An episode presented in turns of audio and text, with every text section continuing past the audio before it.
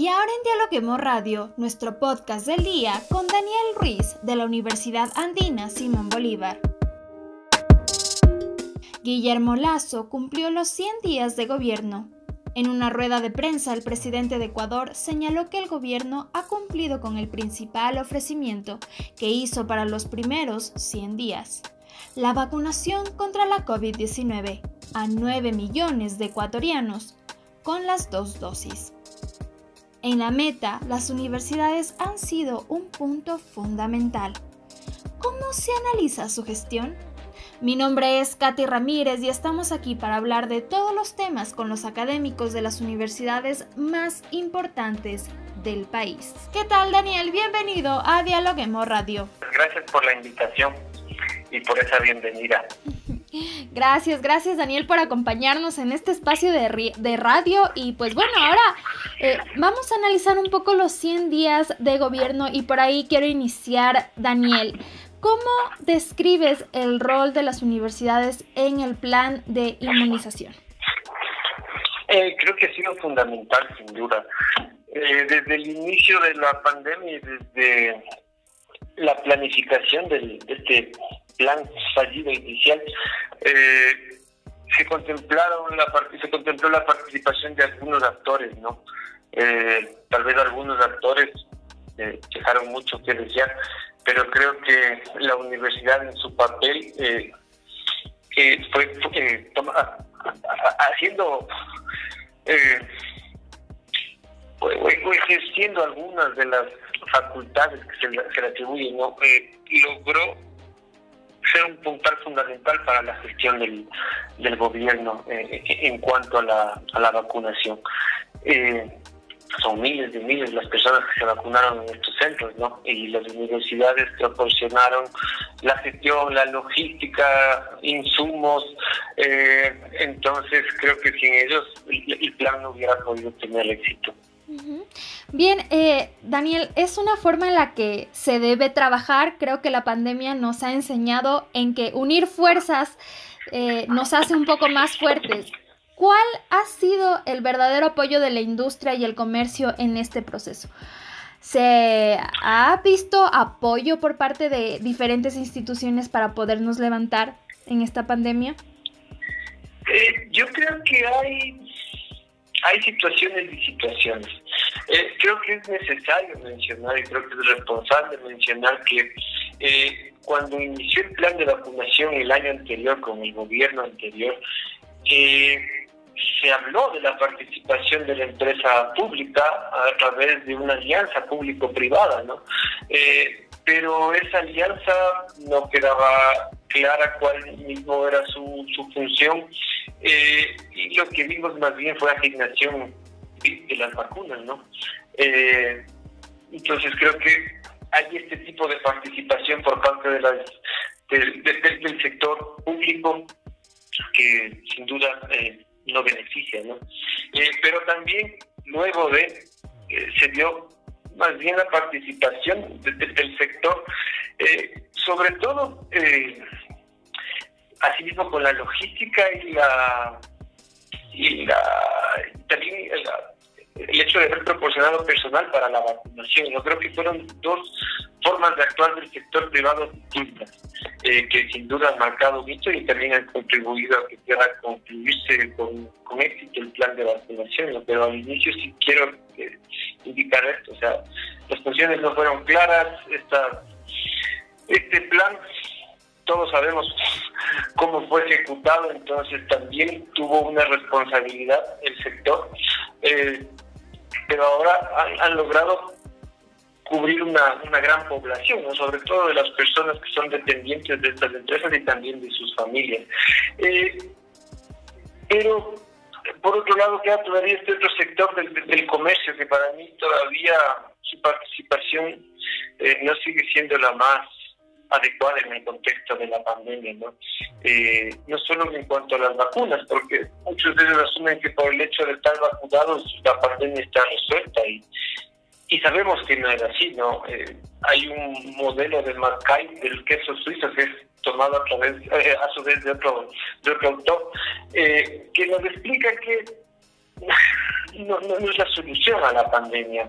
Eh, la vacuna sí sirve un montón, sirve muchísimo, pero no es lo único que se debe hacer. Entonces, a veces parece que el, comercio piensa que con la vacunación está resuelto todo. Entonces, ahora vemos que los aforos ya no se cumplen, que al parecer ya no se aplican ciertas restricciones eh, y esto nos puede jugar una mala pasada para poder eh, controlar la pandemia, porque vemos cómo han sido las experiencias de otros países en los cuales eh, se ha cumplido con una con la cobertura de vacunación teórica al menos, ¿no? Utilizando el RO y viendo con esto cuál es la, eh, el número de población o la proporción de población necesaria para conseguir inmunidad de rebaño y vemos que pese a que se consiguió esto, eh, aumentaron los casos, aumentaron eh, las hospitalizaciones y muchos tuvieron que, que regresar o retomar ciertas medidas que habían sido dejadas a un lado, como las mascarillas, por ejemplo. Entonces, creo que sí es importante que, que el comercio se mantenga eh, en la línea del gobierno y sobre todo en la línea de la salud pública, ¿no? Eh, pensando que la pandemia todavía continúa, eh, que hay variantes que continúan emergiendo que constituyen un riesgo todavía para la salud pública y la salud global. Perfecto. Ahora, eh, Daniel, entonces, ¿qué, ¿qué, hace falta? ¿Qué hace falta? Yo sé que em, los países se están uniendo para una reactivación económica y tal vez el Ecuador está en el mismo camino, pero ¿qué hace falta implementar en este gobierno para que la gestión sea la ideal?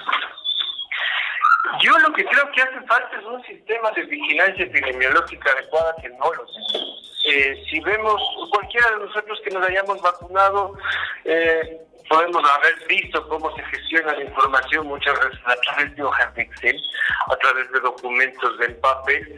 En los casos no guardan relación, o sea, los casos de eventos adversos relacionados con las vacunas no guardan relación con los datos del sistema, por ejemplo. Entonces yo no puedo saber muy claramente si es que la persona o el caso que está siendo reportado estuvo vacunado, porque estuvo vacunado, cuánto se vacunó. Y eso hace que sea muy difícil la gestión, porque esto es dinámico. Eh, la gestión de la pandemia es dinámica en función de los de las poblaciones que yo intervengo, eh, las medidas que implemento, eh, y si no tengo datos claros, precisos, que den cuenta de esto, voy a estar en problemas. Perfecto, perfecto. Bien, hasta aquí súper claro, eh, Daniel. Ahora, ¿cuándo podríamos hablar de un retorno a la normalidad entonces? ¿Qué elementos se deben tomar para, para ello? Primero es necesario poder contar con este sistema que de manera confiable nos diga, miren, realmente está mejorando la situación. Eh, la transmisión ha disminuido. Eh, la severidad de los casos, en efecto, eh, han disminuido. El problema es que como no tenemos un sistema claro, eh, estos datos no nos ayudan con la gestión. Por ejemplo, si es que usted habrá visto que en los reportes del Ministerio de Salud Pública hay días que existen cero casos. No de, no de ahora, ¿no? sino de meses anteriores eh, o días previos. Eh, ahora se supone que ha disminuido la, la transmisión y existen menos casos, es difícil que existan cero, pero existen menos casos. Ahora, cuando se reportan casos en cero, porque el sistema de vigilancia no es lo suficientemente oportuno, las proyecciones para las cuales por lo general se utilizan eh, algunos parámetros para la construcción de modelos, eh, se necesitan algunos números como el RO, por ejemplo, o el RT, en este caso el RT, que es el número de transmisión eh, nos ayuda a saber cómo se comporta la pandemia, pero yo necesito unos datos eh, reales, adecuados y que se hayan eh, generado día a día. Si tengo días que no tengo casos, eso altera el cálculo y no me permite establecer una proyección adecuada. Entonces, eh, podemos ir viendo cómo se comporta la pandemia con estos modelamientos, pero si no tengo un sistema de vigilancia adecuado, es un tanto difícil. Entonces, esto podría ser que controle, teniendo información adecuada y a tiempo que me permita a mí eh, controlar cómo se, eh, qué efecto han tenido la, implementación de ciertas medidas, ¿no? Entonces yo puedo ir con los datos que tengo, eh, alimentar un modelo, correr el modelo, ver qué es lo que pasa, plantearme ciertos escenarios y a medida que transcurre el tiempo y me voy acercando a esa, a esa proyección, ver qué es lo que ha pasado y si es que es necesario ir realizando nuevas modificaciones en salud pública, nuevas, nuevas intervenciones, ¿no es cierto? Eh, pero eso es lo fundamental. Eh, después, obviamente, para volver a una normalidad tendrá que disminuir la transmisión lo suficiente como para que no exista el riesgo de pandemia. Eh, deberá bajar el ERE o de manera sostenida por mucho tiempo y la tasa de positividad, ¿no es cierto?, por mucho tiempo y deberán encontrarse casos más bien esporádicos, como para decir que la cosa está bajo control. Así es, Daniel. Bueno, y ya para terminar con la entrevista, es fundamental que las personas se puedan vacunar. Pero, ¿qué pasa con la gente que aún no se vacuna? ¿Cómo estimularla a la inoculación, Daniel? Eh, es un tanto difícil la población que se poder convencer a las personas que se resisten a la vacunación tienen muchos factores eh, que ver. Hay, hay, hay, varios estudios que involucran al, o que determinan algunas características de las personas, ¿no? Pero sobre todo eh, tiene mucho que ver con educación y con la forma en la que las personas que están siendo intervenidas con alguna acción, alguna actividad en salud pública, eh, tienen confianza por su sistema de salud. Entonces, creo que una de las tareas fundamentales que tiene el gobierno es, recobrar la confianza en la salud pública. Eh, al menos en nuestro contexto. La, resistencia a la vacunación depende de mucho del, país en el que está. Habrán algunos que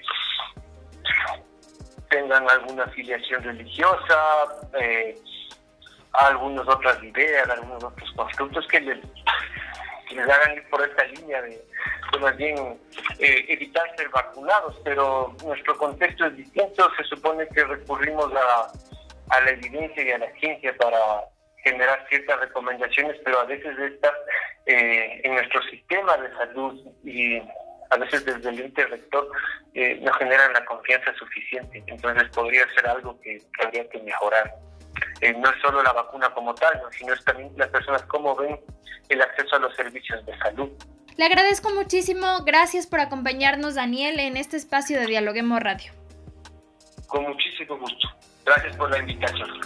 Gracias por escucharnos. No olviden seguirnos en nuestras redes sociales, Facebook, Twitter e Instagram como arroba dialoguemosinfo y también visitar nuestra página web www.dialoguemos.es.